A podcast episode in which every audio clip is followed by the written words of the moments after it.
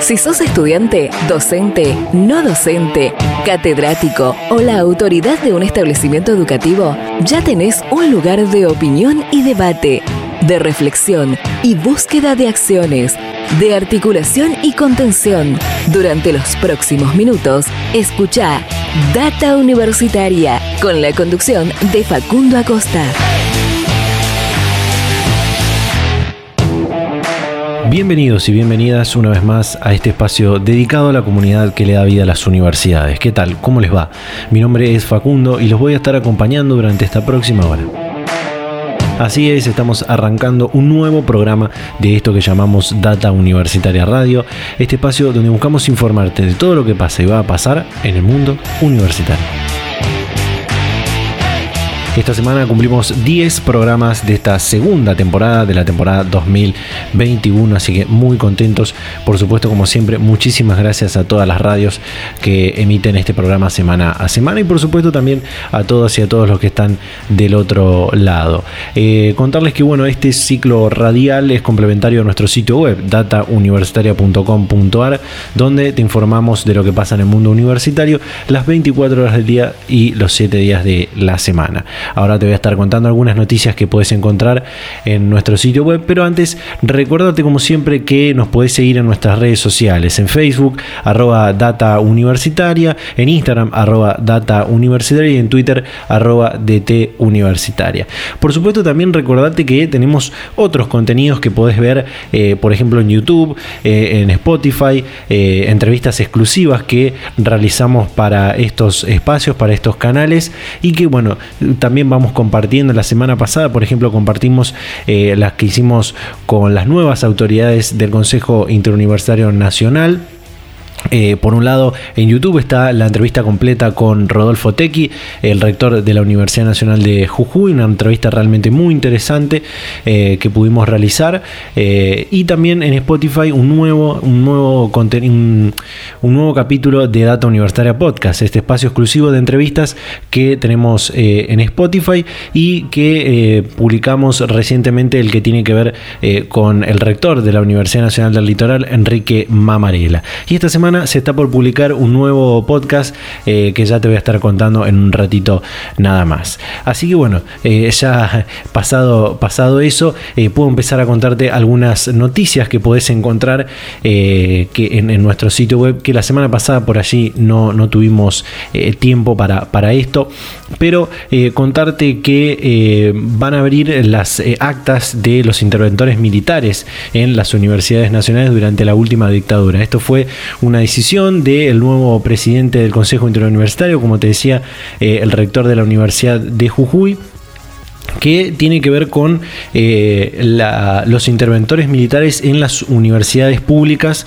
durante eh, la etapa de los años 1976 hasta 1983. Realmente muy importante esta, esta entrevista. También eh, este 5 de abril fue, se, conmemoró otro día internacional, es sí, Día Internacional de la Radio Universitaria Latinoamericana, fecha a la cual se recuerda eh, la primera emisión de la radio de la Universidad Nacional de La Plata, allá por el año 1924.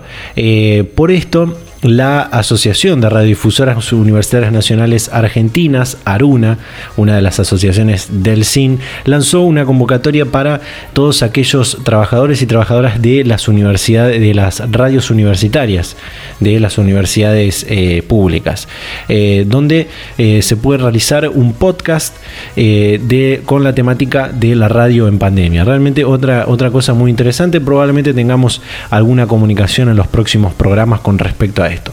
También esta semana hemos publicado eh, diferentes eh, cursos, formaciones, posgrados que fueron lanzando eh, las diferentes universidades, como la del Chaco Austral, que lanzó la diplomatura en liderazgo basada en valores, basada en valores, liderarse para liderar En la, en la Universidad Nacional del Litoral, que se presentó el curso eh, Comunicaciones Públicas en Escenarios Postpandemia.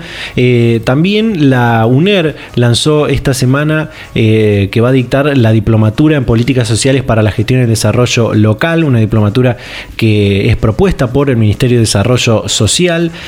también la Red Interuniversitaria de Derechos Humanos del CIN y la Secretaría de Derechos Humanos de la Nación lanzan una capacitación para docentes universitarios en derechos humanos, fundamentos y perspectivas. Realmente muy interesante. Eh, algunas de estas noticias que, que podés encontrar. También eh, hoy vamos a estar hablando en un ratito, un ratito nada más, de las becas Progresar, porque eh, estamos llegando a los últimos días para poder inscribirnos a la beca Progresar en este mes de abril. también algo que me gustaría contarte tiene que ver con el deporte universitario. En este caso, eh, con eh, los deportes electrónicos. Eh, si aquellos, aquellos que escuchan el programa desde el 2020 recordarán que hemos hablado mucho del deporte, del deporte universitario, de, los esports en este caso y del gran auge que han tenido, que están teniendo, mejor dicho, los esports. Y llega a la Argentina una importante y reconocida liga universitaria de esports. Se trata de University Esports de GG Tech Entertainment. hemos hablado el año pasado, no, creo que muchos se acuerden de que hemos hablado de esto, pero eh, es una liga de deportes electrónicos que llega a, eh, Latinoamérica y en este caso eh, en este año 2021 a la Argentina. Eh, ya están a pocos días de cerrarse las inscripciones, cierran la semana que viene, así que les recomiendo que aquellos que juegan algunos tipos de, de, juegos como Fortnite, como League of Legends y son estudiantes universitarios, son estudiantes por ahí de posgrados o graduados de hasta un año de eh, finalizar la, carrera pueden participar de, las primeras instancias que van a ser eh, dentro de las universidades, dentro de las regiones. Los ganadores de, de las universidades van a pasar a una instancia nacional donde van a competir, por supuesto, con las universidades de todo el país. Hay muy importantes premios en becas para eh, los ganadores. Así que bueno, muchas noticias importantes, también aquellos estudiantes que han ingresado a la universidad dentro del programa doble carrera de este, estudiantes deportistas de la Federación del Deporte Universitario Argentino también. Esa es otra, noticia muy, muy interesante. Eh, también algo que tiene que ver con eh, la, política dentro de las universidades, porque esta semana se reunió la paritaria nacional docente, tuvo lugar la primera reunión paritaria del 2021 y fue ampliamente rechazada por eh, las, las federaciones docentes que fueron convocadas. Eh, también, bueno, eh, pudimos saber que la Conado Histórica que conduce Luis Tiscornia no fue convocada porque estuvo de paro esos días y bueno, eh, realmente fuertes declaraciones de Luis Tiscornia sobre esto que pueden ver también en nuestro sitio web. Bueno, estas son algunas de las noticias que puedes encontrar en datauniversitaria.com.ar. Así que de esta manera arrancamos este décimo programa de Data Universitaria Radio. Data Universitaria, información, comentarios, entrevistas, investigaciones todo lo que te interesa saber del mundo universitario. Las 24 horas del día y en el momento que quieras. Visítanos en datauniversitaria.com.ar. Bien, para comenzar este programa, como te decía recién, íbamos a hablar de lo que tiene que ver con las becas Progresar. Eh, vamos a tener la primera comunicación del día porque está para hablar con nosotros el director nacional de becas del Ministerio de Educación de la Nación, Juan Pablo García. Juan Pablo, ¿qué tal? ¿Cómo estás? Bienvenido a Data Universitaria Radio. ¿Cómo estás? Buen día, un saludo a toda la audiencia. Bueno, hace algunas semanas atrás se relanzó el programa de becas Progresar con importantes aumentos y sobre todo para este espacio donde hablamos de universidades en lo que es la línea nivel superior y, universitario, ¿no? ¿Hasta cuándo hay tiempo de inscribirse? ¿Qué es lo que las y los jóvenes tienen que saber? Como bien vos decías, el, primero de marzo el, el ministro de Educación de la Nación, Nicolás Trota, junto a Fernanda Raberta, titular del ANSES, eh, lanzaron una nueva convocatoria al Progresar, que, bueno, el primero de marzo hasta el 30 eh, de abril. Y bueno, en esta en este caso viene con muchas novedades, con, con, muchas cosas que, se han ido incorporando a partir del, trabajo que, realizamos durante el año pasado, porque cada convocatoria lleva trabajo en reglamentos, lleva la incorporación de poder escuchar, por ejemplo, a los centros de estudiantes. Vos decías recién que en, el caso de este programa nos enfocamos más al, digamos, al progresar superior nivel universitario.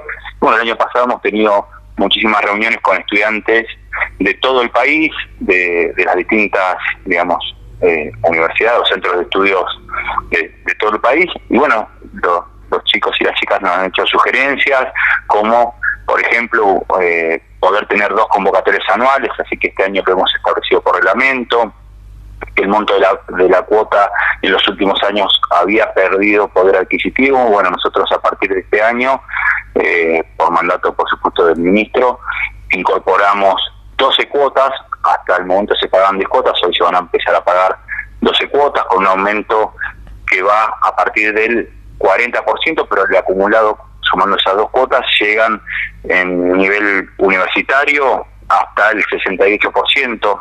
En total, por primera vez en los últimos años le ganamos a, la inflación, con lo cual me parece que es un buen dato porque además nos da una guía hacia dónde queremos ir nosotros. Nosotros queremos recuperar el poder adquisitivo de la beca, por supuesto para que los chicos puedan afrontar los temas de conectividad, fotocopias, bueno, todo lo que hace a la vida eh, universitaria. Este año eh, hemos logrado eh, duplicar el presupuesto y, en este caso el, objetivo que se ha planteado eh, el presidente de la Nación y el ministro de Educación también es que vayamos de 500.000 eh, jóvenes beneficiarios a 750.000 mínimamente este año. Te voy a dar un dato, estábamos mirando eh, las inscripciones en casi 40 días, todavía nos quedan 20 y pico de días, estamos ya en un millón de inscriptos. Por supuesto que en este millón de inscriptos vos sabrás, y le contamos a la audiencia, que hay distintas líneas profesor ahí, para terminalidad de nivel obligatorio, primaria y secundaria, para terciarios, para enfermería, que ahora te voy a, contar algunas cosas que hemos incorporado este año, pero eh, pensé que hay un millón ya de inscriptos donde también hemos incorporado puntos de inscripción municipales en acuerdo con, con muchos municipios, sobre todo de, de Lamba. Bueno, eso es lo que nos ha permitido también es territorializar un poco el programa. Hoy el programa vos te podés inscribir eh, desde una página web que es de la página miargentina.gov.ar barra educación barra progresar o una de las novedades que incorpora Progresar este año es una aplicación que hasta el momento está en el sistema Android pero eh, digamos la iremos también eh, incorporando a los, a los otros sistemas eh, que existen.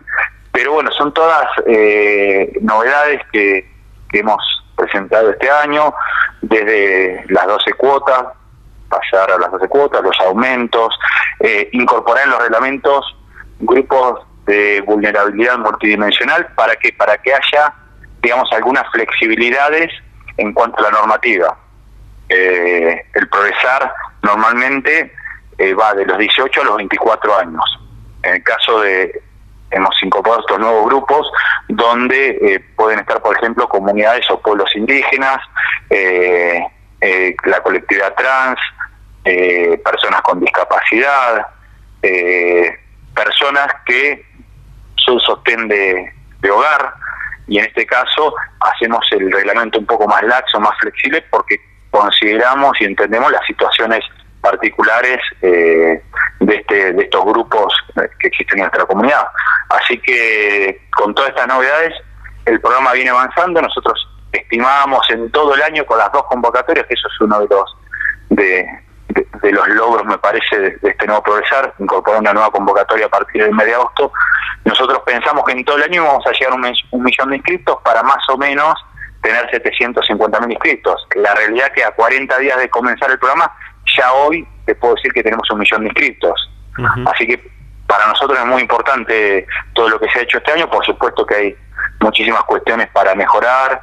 Eh, vamos a trabajar en todo lo que es el acompañamiento eh, a la trayectoria educativa. Estamos conveniando con las provincias para que eh, poder eh, articular y tener sistemas de tutorías para nuestros alumnos, para, para reforzarlos, para que no abandonen, eh, digamos, las carreras, para poder estar encima, digamos, porque los que hemos tenido la suerte de pasar por la vida y transitar la vida universitaria, sabemos que muchas veces eh, nos agarran en momentos que no solo eh, digamos, te impacta lo, lo, estrictamente académico cuando podés trabar o podés tener alguna cuestión, sino que también sabemos que hay una incidencia económica en la vida del estudiante, sabemos que también hay una incidencia psicológica, si vos también me lo permitís.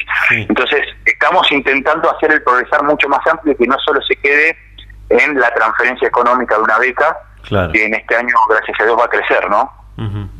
Y también en esta, en esta línea que, están siguiendo de poder eh, democratizar de alguna manera la, la, educación en todos los niveles, ¿no?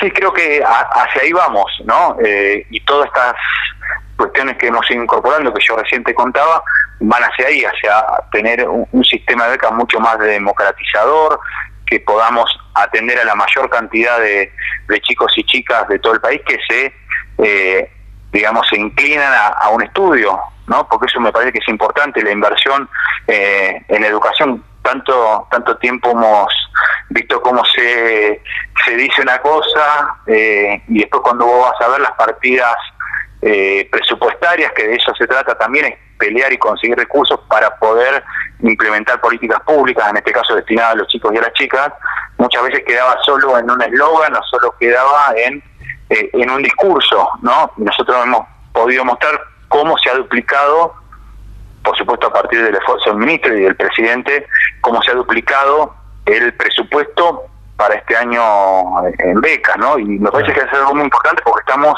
eh, dirigiéndonos a, chicos y chicas que pueden tener una situación económica compleja, que les cuesta, por supuesto, a su familia, que es el gran sostén de, todo universitario muchas veces, bueno, la mayoría de las veces, y bueno, este que podamos nosotros tener un presupuesto que, que es el doble del año pasado, me parece que indica un camino que seguramente faltará mucho más, que seguramente tendremos que hacer correcciones, seguramente tendremos que seguir eh, digamos, peleando por más presupuesto, pero hemos iniciado un camino que me parece que es muy interesante. Eh, Juan Pablo, preguntarte por, eh, bueno, recién nombrabas lo que tiene que ver con la nueva línea de enfermería que lanzaron también en el programa Progresar, pero contame aparte también lo que tiene que ver con la línea Progresar Trabajo, que es muy importante esto, esto esta posibilidad también. Sí, son dos líneas que, que bueno, nosotros le vamos a dar muchísima importancia el caso de progresar eh, lo denominamos progresar en enfermería, Lex Pronafe. Se te corta, Perdón, ¿ahí, me escuchás? Sí, ahora sí, se te cortó. Nosotros, nosotros denominamos eh, progresar en enfermería a, a Lex Pronafe. Hoy nosotros lo denominamos progresar en enfermería. En este caso, hay dos, digamos, el progresar en enfermería abarca dos niveles, el terciario y el universitario. En el caso universitario, que es digamos lo que estamos conversando contigo, eh, el incremento de la cuota es muy superior a las de las otras líneas. ¿Por qué? Primero porque estamos en un contexto de pandemia donde me parece que el sistema de salud está, digamos, ahí en el centro de la escena, ¿no? Cuando uno habla del, sistema de salud, hablamos público, privado, los médicos, las clínicas, los hospitales, el rol del Estado Nacional, las provincias, los municipios, y hay unos hay un gran actor que son los auxiliares, y en este caso son los enfermeros. Hay una relación que es internacional en el mundo, digamos, que cada un médico debería haber cuatro enfermeros. En la Argentina la relación es inversa. Cada cuatro médicos hay un enfermero. Bueno, nosotros lo que estamos haciendo es potenciar esta línea progresar enfermería. Hemos hecho un enorme esfuerzo para que eh, digamos, la beca pase de dos mil y pico de pesos que era el año pasado a cinco mil pesos y llegando a nueve mil setecientos pesos en quinto año de enfermería a nivel universitario, ¿no? Con lo cual, eso vos multiplicar por ahí en términos individuales parece poco, pero vos multiplicarlo por los 83 mil inscriptos a la línea profesional de enfermería que tenemos este año, y te vas a dar cuenta que es una erogación presupuestaria muy importante. Bueno, y esa es la apuesta, también desde Progresar nosotros poder apuntar a las carreras que al desarrollo de nuestro país y, y el desarrollo estratégico, en este caso, de, enfermeros, que Argentina lo necesita porque no deja de ser una carrera estratégica, enfermería, me parece que es muy importante y nos marca un poco la guía hacia dónde tenemos que ir, ¿no? Y en el caso... La línea de trabajo, la línea de trabajo me, me está... Progresar trabajo, bueno, Progresar Trabajo hubo un lanzamiento hace 15, 20 días del ministro con, con, con la cúpula de la CGT, donde nosotros lo que estamos planteando ahí es eh, una beca de acompañamiento para aquellas personas que quieren hacer cursos de formación profesional, aquellas personas que eh, quieren vincularse al mundo de la educación, pero a través de la formación profesional. Maestro mayor de obra, electricistas, plomeros, gasistas eh, y otras y otras carreras, digamos que, que bueno que en este caso el INET nos va a ir eh, incorporando las nóminas de las carreras. Bueno, la, convocatoria, a diferencia de las otras líneas de Progresar, está abierta hasta el 30 de noviembre, o sea, tenemos un montón de tiempo. La idea es que se vayan, la idea del ministro es que podamos tener cursos de formación profesional cada cuatro meses, que tengan distintos niveles, que podamos expedir algún certificado eh, para que, digamos, los chicos o las chicas también puedan después eh, mostrar en el mercado laboral. Y, bueno, es un poco lo, que estamos planteando, eh, es, recién está comenzando la, inscripción de Progresar Trabajo, pero bueno, pero hay mucha expectativa, hay un trabajo en conjunto que se está haciendo con, con Diego Golombek del INET, con Mario Porto, que está coordinando toda la parte de educación y trabajo, porque nosotros entendemos que la, por supuesto que la educación y el trabajo están estrechamente vinculados y a partir de ahí viene el desarrollo de, de, un país, ¿no? Educación, trabajo y desarrollo van de la mano. Así que esta línea para nosotros es muy importante y seguramente vamos a estar trabajándola durante todo el año porque así también lo dice la, la convocatoria. Perfecto, Juan Pablo, realmente muchísimas gracias por la predisposición y por tu tiempo para, para hablar este momento con Data Universitaria y contarnos todos estos estas líneas, estas nuevas líneas de la beca Progresar. Bueno, te agradezco muchísimo y a disposición. Hasta la próxima. Data Universitaria. Información, comentarios, entrevistas, investigaciones, todo lo que te interesa saber del mundo universitario. Las 24 horas del día y en el momento que quieras. Visítanos en datauniversitaria.com.ar. Bien, ahí estaba eh, Juan Pablo García, director nacional de becas del Ministerio de Educación de la Nación. Ya saben, hay tiempo hasta el 30 de abril para inscribirse a las becas Progresar, a la línea del nivel superior, del nivel universitario. Y también eh, en, lo que respecta a, las becas del programa Manuel Belgrano, las becas estratégicas, también hay tiempo para inscribirse hasta el 30 de abril. Esa noticia la pueden encontrar en nuestro sitio web datauniversitaria.com.ar. Vamos a ir un pequeño corte y ya continuamos con más Data Universitaria Radio.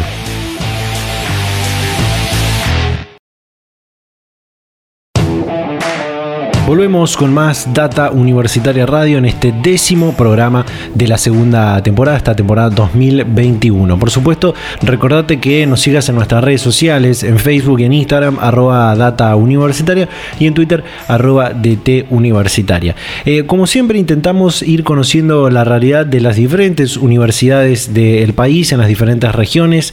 Eh, hay una amplia extensión de las universidades, expansión, perdón, de las universidades eh, por todo el país por las diferentes regiones. Y en este caso ya está para hablar con nosotros eh, el rector de la Universidad Nacional de La Pampa, Oscar Alpa, al que le damos la bienvenida a este programa a Data Universitaria Radio. Oscar, ¿qué tal? ¿Cómo te va? Bienvenido a Data Universitaria Radio. ¿Qué tal? Muy bien, gracias, como siempre.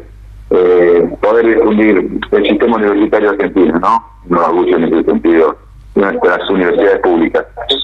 Por supuesto. Bueno, antes de, pasar eh, estrictamente a lo que a lo que tiene que ver con, la Universidad de La Pampa, eh, me gustaría preguntarle por le, toca asumir ahora la presidencia de la Comisión de Acreditaciones del Consejo Interuniversitario tras el último plenario de rectoras y rectores que se llevó adelante la semana pasada, donde el rector Tequi, el nuevo presidente del CIN, señaló que allí en esa comisión hay temas pendientes, una reunión con CONEAU por tema estándares, por tema acreditaciones revisar ya esta cuestión? ¿Qué le parece? ¿Qué nos puede decir? Eh, bueno, sí, yo me había tocado la presidencia de esta comisión hace, digamos, dos años atrás.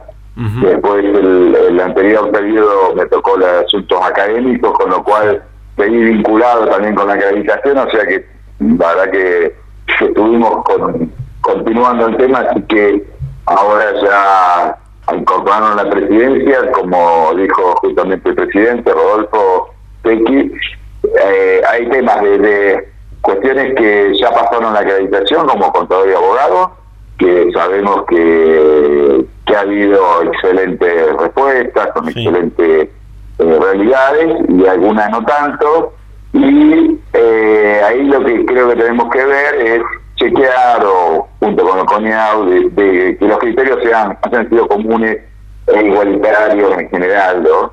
Eh, ya que es lógico que por ahí los pares son distintos y por ahí hay criterios distintos, así que bueno, un poquito era eh, esta tarea que hubo una reunión con, con el CRU, eh, pensando, digamos, en, algo después del Consejo de Universidades, ya habíamos tenido una, una reunión informal, eh, eso por un lado, digamos, que creo que, es interesante reunirnos con la CONIAU para eh, ajustar el tema operativo de CONIAU, de tener información de funcionamiento para poder darle tranquilidad a las universidades, cómo han sido los procesos y todo lo demás.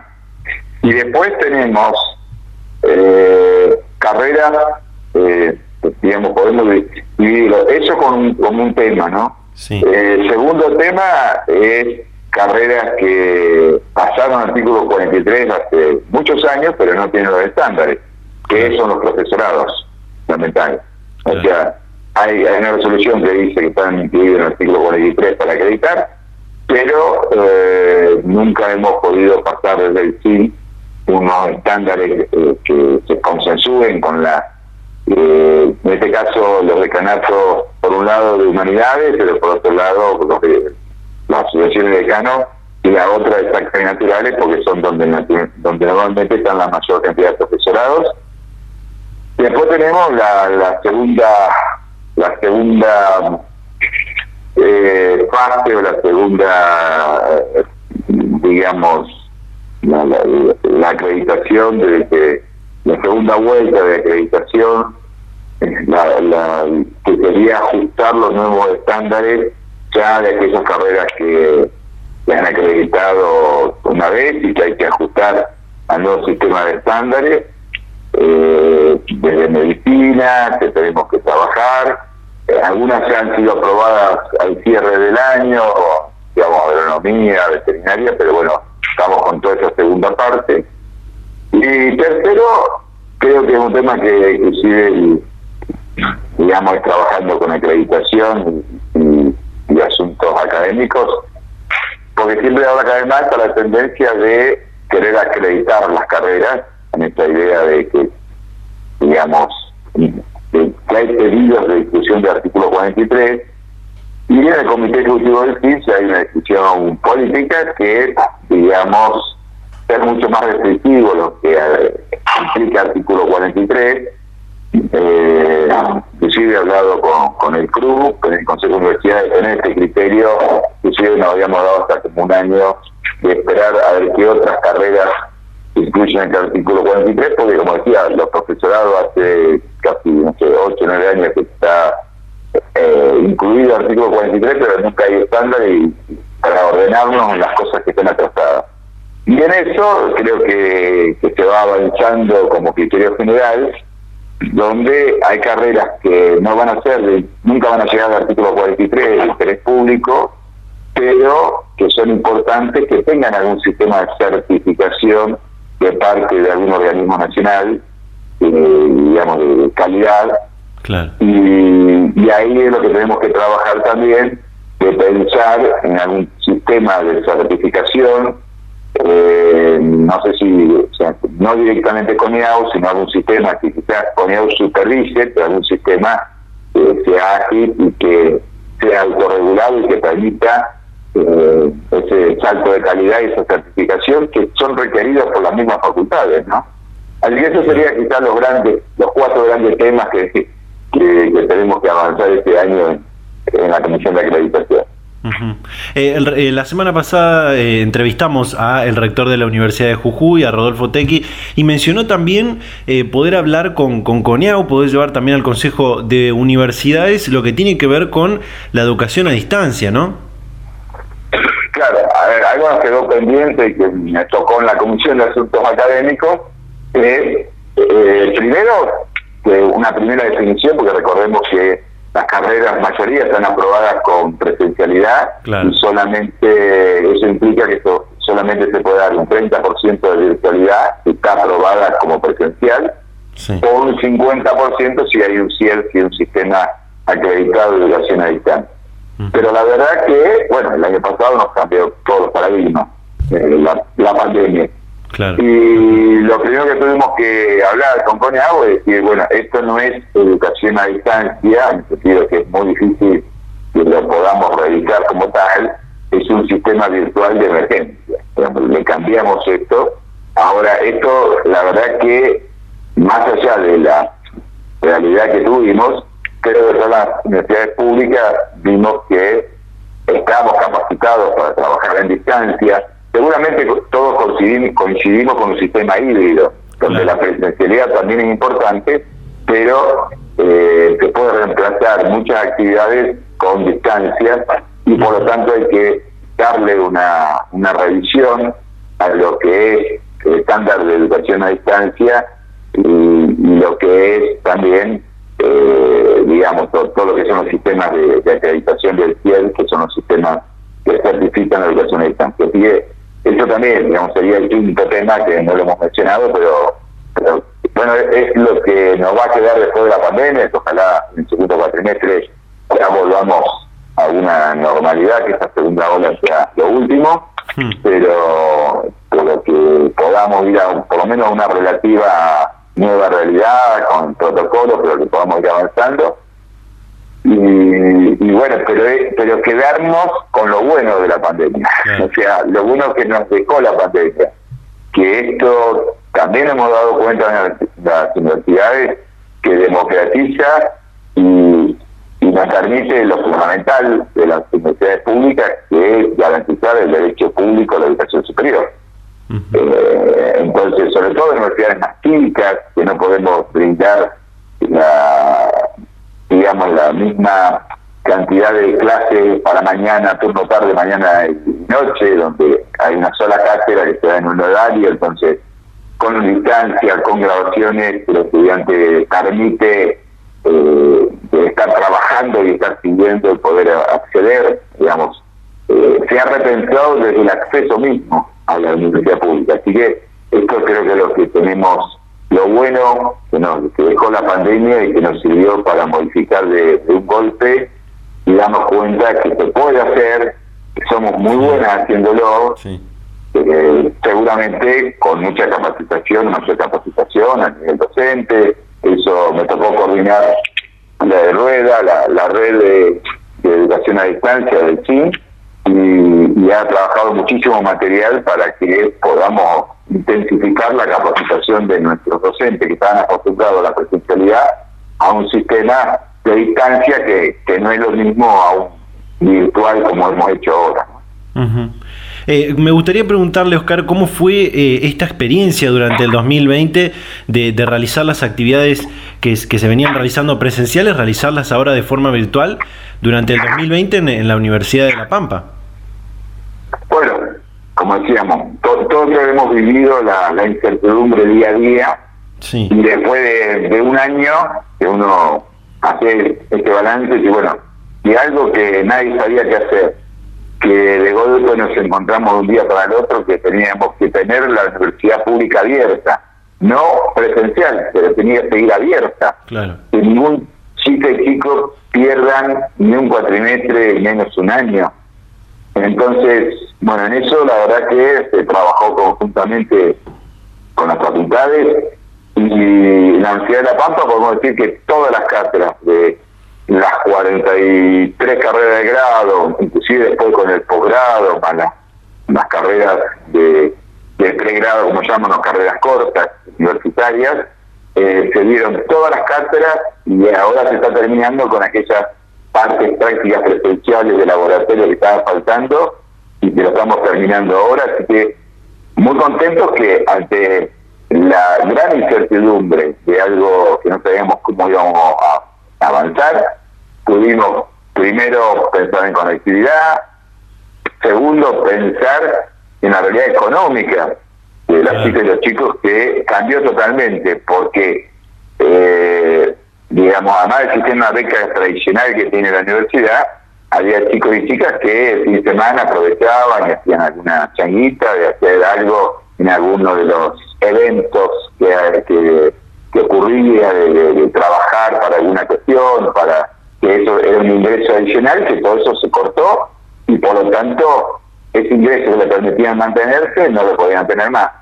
Y lo mismo pasa con la familia de estos chicos y chicas que tenían algún tipo de empleo que quizás no estaba formalizado, pero el ingreso, y que de golpe se cortó y no le podían garantizar la, el mantenimiento. Así que en eso se hizo todo un relevamiento, hicimos un fondo durante todo el año pasado, que lo aportamos fundamentalmente funcionarios de, la universidad, tanto del rectorado como de las seis facultades, eh, tanto, digamos, secretarios como decanas, decanos y rectorado, y eso permitió una suma importante que, que ayudó con tres líneas. Una con, con eh, sobre todo, el tema de pagos de alquileres, digamos, aquellos chicos chicos tenían que seguir pagando el alquiler y quizás se habían ido y no estaba, bueno, no tenían forma porque se habían quedado sin ingreso, así que cubrimos mucho el tema de pago de alquileres, por supuesto, demostrando que estaban necesitando, había una realidad ahí social concreta. El otro, el tema de conectividad, también hicimos beca de conectividad. Y, el tercer tema era el tema de comida también, así que bueno, en estas tres áreas garantizamos algo. Y bueno, y a poco fuimos en forma, digamos, conjunta con Nación, con provincia, fuimos eh, cuando se puede se pudo hacer, se liberó y que pudieron venir los no docentes. Pero bueno, transformamos todo en formato digital, expedientes digitales, firmas digitales, cosa que realmente se tardaba mucho y un día tras el otro se pensó y se hizo. El Consejo Superior nuestro, creo que debe ser uno de los primeros que empezó a funcionar, porque a los 10 días, a los primeros días de abril, 10 días después de haber cerrado, funcionó el Consejo Superior con las 24 consejeras y consejeros, digamos, tuvo un completo virtual y eso permitió un trabajo importantísimo. Eh, y después, por supuesto, los consejos directivos y, y adaptándonos y, decidimos con los concursos en formato virtual. Así que fuimos en avanzar en muchas cosas y intercambio con nuestros colegas rectores y rectores que, que también esta solidaridad existió para para poder hacerlo. Así que todo ese detalle te voy dando para decir, eh, sabiendo la incertidumbre, sabemos que fue algo totalmente impensado y la realidad es que estamos muy contentos que no hubo chicas y chicos que nadie perdió el año, las materias sino todas, se recibieron, tuvo la mayor cantidad de graduados, de colaciones de grado en la historia de la universidad, lo hicimos virtual, eh, así que bueno, esa fue la realidad que uno contento, porque la verdad que era un gran signo de pregunta el, que para el sistema universitario no fue el 20 de marzo o el 19 de marzo, sino que fue el 15 de marzo. ¿no? Recordemos que el sistema educativo empezó una semana antes. Eh, en aquel mensaje de, del presidente de la Nación que cuando suspendió el domingo de la noche las clases y ante la pregunta, uno le queda, ¿no? Ante la pregunta del periodista de, bueno, ¿y las universidades? Eh, Alberto Fernández dijo, mire, yo la universidad hace mucho porque soy docente y son autónomas, así que ellos lo tienen que resolver. Y bueno, automáticamente ese domingo nos reunimos con decanas y decanos formato presencial y virtual y suspendimos las clases a partir del otro día. Así que, fue la, semana previa, o sea, el lunes anterior al, al, jueves 20, que obviamente 20, mejor dicho, que fue cuando se comenzó con el aislamiento total, ¿no? Sí. Eh, rector, eh, le hago la última. Eh, arrancaron el, primer cuatrimestre de, de, forma virtual, como decía, fueron recuperando algunas actividades prácticas presenciales que quedaron pendientes, por supuesto, del 2020. Del 2020. se está hablando mucho de esta segunda ola, de esta segunda ola de, contagios, se implementaron nuevas medidas sanitarias. ¿Qué va a pasar con estas actividades prácticas? ¿Cómo ve o cómo cree que será el transcurso del año? Recién me decía, ojalá podamos en el segundo semestre recuperar recuperar totalmente la presencialidad. ¿Seguiremos con la virtualidad también en este 2021? ¿Cómo lo ven? El primer cuatrimestre, por supuesto que sí. Eh, digamos, a ver, es una tajante, pero para darle, entre comillas, alguna certeza o criterio a la ciudad de estudiantes, ¿no? Entonces eso fue alguna decisión que tomamos. Dijimos, vamos a, sobre todo porque hay muchos chicos y chicas que están en, otro, en otras localidades que tienen que viajar, volver a alquilar, entonces, y el padreto. Entonces lo que hicimos fue, primero, y estamos manteniendo hasta el día de hoy, queremos mantenerlo en el sistema, mientras el sistema educativo provincial esté funcionando, nosotros lo vamos a mantener. El sistema de burbuja, eh, pero bueno, de las seis facultades, en realidad cuatro están haciendo actividades, aquellas que pueden ser virtualizadas, seguimos con virtual. Por ejemplo, Facultad de Ciencia Económica y Jurídica, todas las carreras terminaron en forma virtual, y la Facultad de Ciencias Humanas también. Eh, pero bueno, veterinaria teníamos desde la cátedra de anatomía que es el primer año, que es masiva, así que se trabajó con sistema de burbujas. Y, y bueno, los laboratorios, la ingeniería, exactas naturales. Así que eh, eso fue el primer paso que esperemos, que por supuesto ha sido más comprimido, la idea es comprimir durante dos meses todas esas actividades eh, que se hacían en desarrollo en cuatrimestre, pero con mayor intensidad horaria y, y, en cantidad de horas lo mismo, pero en cantidad de días que se achique. Y, y después la idea era, esto es, que si que no mientras esta segunda ola esté al día de hoy es, imposible pensar en, avanzar pero quizás cada 15 días esto cambie ojalá que así sea o tres semanas como se planteó a nivel presidencial. Eh, es seguir avanzando con las prácticas del 2021 porque lo que estamos haciendo son las prácticas del 2020 eh, después seguir con el tema de contacto de chicos y chicas de primer año es el otro tema que eh, no nos va a alcanzar por el formato de burbuja porque es imposible por la cantidad eh, de pero eh, que por lo menos tengan reuniones de contacto con los docentes para hacer consultas, porque es quizás el sector más vulnerado en ese sentido, porque no tienen, han hecho un secundario virtual, no, no entran a la universidad, están en formato virtual, así que ese contacto eh, y bueno, ya después iremos avanzando con aquel, el, con el cuarto tema sería finales y parciales presenciales que están pidiendo. bueno, eh, esas son las etapas que tenemos pensadas, ¿no? Hoy estamos continuando con esto. Eh, en general, las universidades, el último tema que hice como presidente de la Comisión de Asuntos Académicos, hacer un relevamiento que ahora termina esta semana que, y que seguramente vamos a informar eh, cómo están las universidades, la mayoría están haciendo esto, es decir, la presencialidad, las, partes prácticas que estaban necesitando, y seguir con virtual. El segundo cuatrimestre, eh, lo que sí, creo que nos va a encontrar igualmente con medidas preventivas de protocolo. es decir, vamos a seguir manteniendo con mucha presencialidad, lo único con esta, eh, entendemos estos sistemas híbridos donde pasan por comisiones y te basan del grupo de a 10, porque el gran problema que tenemos en las universidades públicas es que no tenemos una estructura para pensar en los protocolos, una cantidad que tiene que haber, lugares aireados, entonces bueno, vamos a tener que, que adaptarnos. Eso creo que es el 2021, es un segundo cuatrimestre donde tengamos virtualidad, pero con que eh, estén siendo las materias, los chicos las chicas varias veces en el cuatrimestre. No, sé si serán cada 15 días, pero bueno, todos, todos pueden ir en algún momento, porque así eh, sabemos que la presencialidad es importante en la universidad. Sabemos que también la virtualidad, por eso este sistema ahí. Así que yo creo que, el segundo cuatrimestre va, va por ese lado. Eh, rector, realmente muchísimas gracias eh, por esta por esta predisposición, por este por tomarse este tiempo para hablar con Data Universitaria. Muchísimas gracias. No, gracias a ustedes como siempre, ¿no? Eh, sabemos lo importante de todo el trabajo que están haciendo ustedes para la discusión universitaria y el sistema y que para la universidad pública es fundamental. Así que Data Universitaria. Información, comentarios, entrevistas, investigaciones, todo lo que te interesa saber del mundo universitario. Las 24 horas del día y en el momento que quieras. Visítanos en datauniversitaria.com.ar.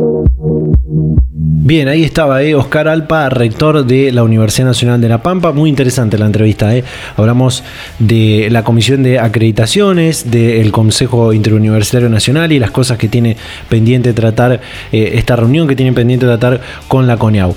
Y también, bueno, lo que respecta a cómo va a desarrollar las actividades académicas la, la, universidad. En el próximo bloque vamos a compartir una partecita, un fragmento de una entrevista que hicimos con el presidente de la CONEAU Néstor Pan. Vamos a ir un pequeño corte y ya continuamos con el final de este programa de Data Universitaria Radio. Volvemos con más Data Universitaria Radio. Estamos ya encaminados al cierre, al final de este programa, de este décimo programa de la temporada 2021. Como te decía, en el cierre del bloque anterior eh, tenemos para publicar, tenemos publicado eh, una entrevista en nuestro sitio web con eh, Néstor Pan, presidente de la Comisión Nacional de Evaluación y Acreditación Universitaria, la, la CONEAU, con quien hablamos de todos estos temas pendientes que el CIN, el CRUP, eh, el sistema universitario tiene con la CONEAU, tema acreditaciones, tema evaluaciones eh, y tema evaluación de estándares y demás. Eh, una entrevista realmente muy interesante que está en, nuestro segmento de Data Universitaria Podcast a partir de, este fin de semana. un poco larga la, entrevista, pero realmente es muy enriquecedor, es muy importante todo lo que tiene Néstor Pan para, para contarnos sobre estos temas. Así que compartimos este pequeño fragmento donde hablamos más que nada de lo que tiene que ver con eh, la modalidad virtual y, los sistemas híbridos. Así que compartimos este fragmento de la entrevista de Data Universitaria con Néstor Pan, presidente de la CONEAU. Bueno, lo que pasa es que la, agenda con el CIN y con el CRUP es eh, bastante amplia. Una de las dificultades que vamos a tener en lo inmediato es el sistema justamente de educación a distancia, que me parece, digamos, que va a haber que, que solucionarlo en mediano plazo, porque hoy están autorizadas todas las actividades por el estado de emergencia. Mientras prevalezca este estado de emergencia, digamos, nosotros no, no vamos a considerar ni de manera didáctica ni pedagógica que los sistemas sean a distancia. Son sistemas improvisados, digamos, y como tales, digamos, vamos a, vamos a tomarlos y vamos a, a mirarlos. Ahora sí, las carreras que quieran acreditar a distancia, que se están presentando, que cumplir una serie, de, una serie de requisitos porque somos eh, el único país en Latinoamérica que está acreditando a distancia y eso sí merece un debate más profundo porque en general las carreras a distancia no les está yendo bien en Argentina, con lo cual me parece que va, vamos a tener que discutir los parámetros, las dimensiones, eh, acerca de qué pretendemos con la educación a distancia hasta dónde queremos llegar con el horizonte de calidad, que eso es problemático. Yo creo que en la agenda está eso, está eh, la participación de los alumnos en el proceso de, evaluación que nosotros lo aprobamos ya el año pasado. Eh, es muy importante para nosotros porque queremos formar a los nuevos evaluadores del sistema de calidad y pensamos que en los alumnos eh, está el secreto. Hoy nosotros tenemos 11.000 pares evaluadores, pero son todos docentes del sistema universitario o investigadores del sistema científico-tecnológico. Entonces es necesario incorporar una mirada renovada. Es decir, nosotros estamos teniendo altas tasas de abandono y bajas tasas de graduación si no tenemos una mirada de, los jóvenes en esto, no vamos a poder diagnosticar qué es lo que nos está pasando. Si dejamos esta estructura en un sentido estrictamente conservador, digamos, no vamos a darnos cuenta que hay cuestiones que nos están alejando de los alumnos y no nos están permitiendo a abordar la enseñanza, digamos, que es tan baja, bajamos en los últimos 25 años 20 puntos de la graduación, que es tan baja a, acordarlo de alguna manera o abordarlo de una manera lógica. Eh, sobre el tema de, la virtualidad, eh, hay un planteo que tiene que ver con que las actividades que antes, eh, algunas actividades que antes hacían presenciales, como por ejemplo clases teóricas y, masivas que se daban antes de, esta pandemia, que se mostraron que pueden ser llevadas adelante desde la virtualidad y de manera mucho más eficiente en algunos casos, eh, que ahora se, se, se, pueda realizar más eh, intensamente en este formato virtual, en este formato eh, remoto, y dejarlo presencial para lo eminentemente práctico, ¿no? ¿Qué opinas sobre esto? A mí me parece que es una trampa en la que caemos. Creo que lo virtual vino para quedarse.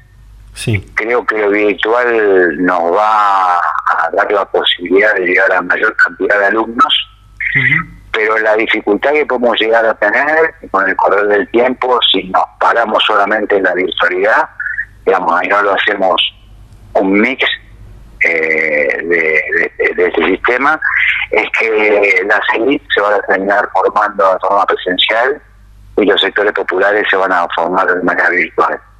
¿Por qué te digo esto? Porque lo más eh, profundo del sistema y nuestro sistema universitario es la interrelación.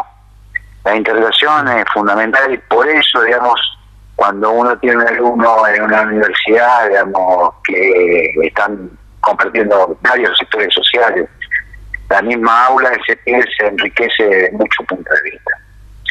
Y a mí me parece que los jóvenes en esto, digamos, en la relación con el docente y con los suyos, van enriqueciendo, digamos, sus estándares van mejorando sus estándares.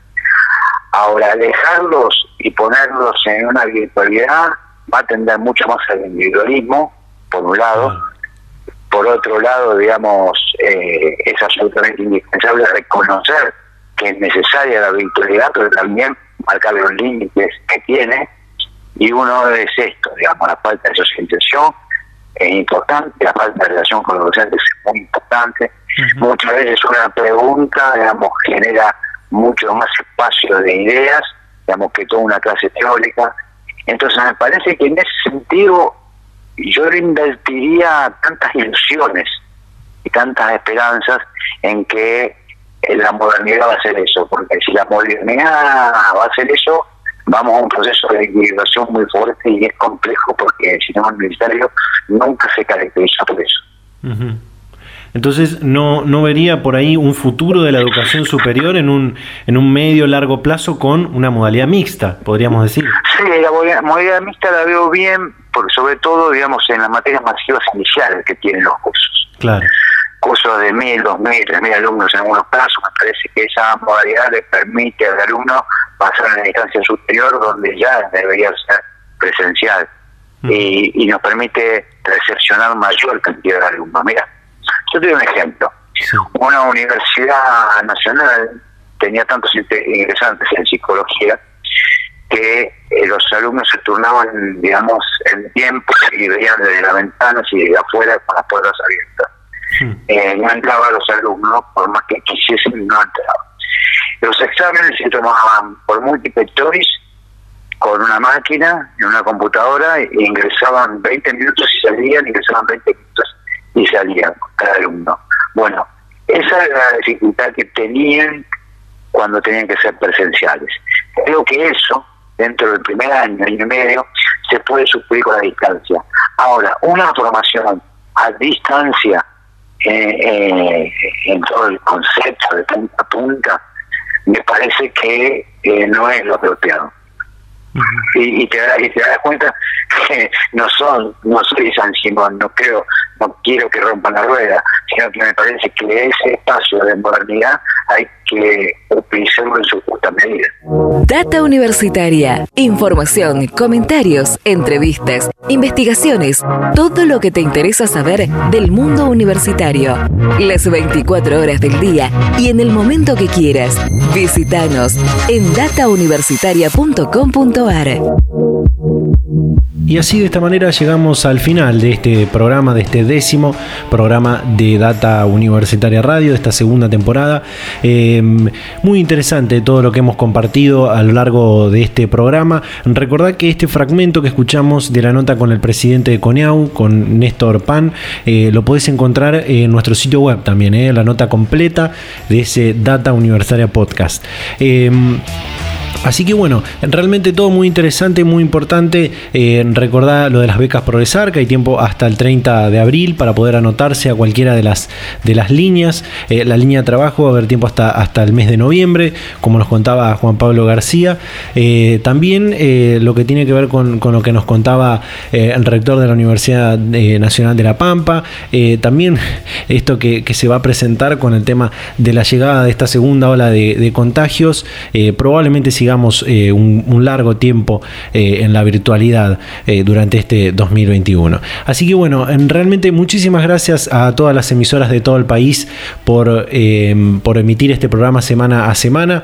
Esta semana hubo muchos días alusivos, fue el Día Mundial de la Salud, así que por supuesto recordar, sigamos cuidándonos. hoy la mejor vacuna es seguir cuidándonos, seguir cumpliendo con las medidas sanitarias, que recordar esa cuestión. También eh, el 10 de abril es el día, de, día Mundial de la Ciencia y la Tecnología y el Día del Investigador Científico Argentino en nombre de eh, Bernardo Jusey.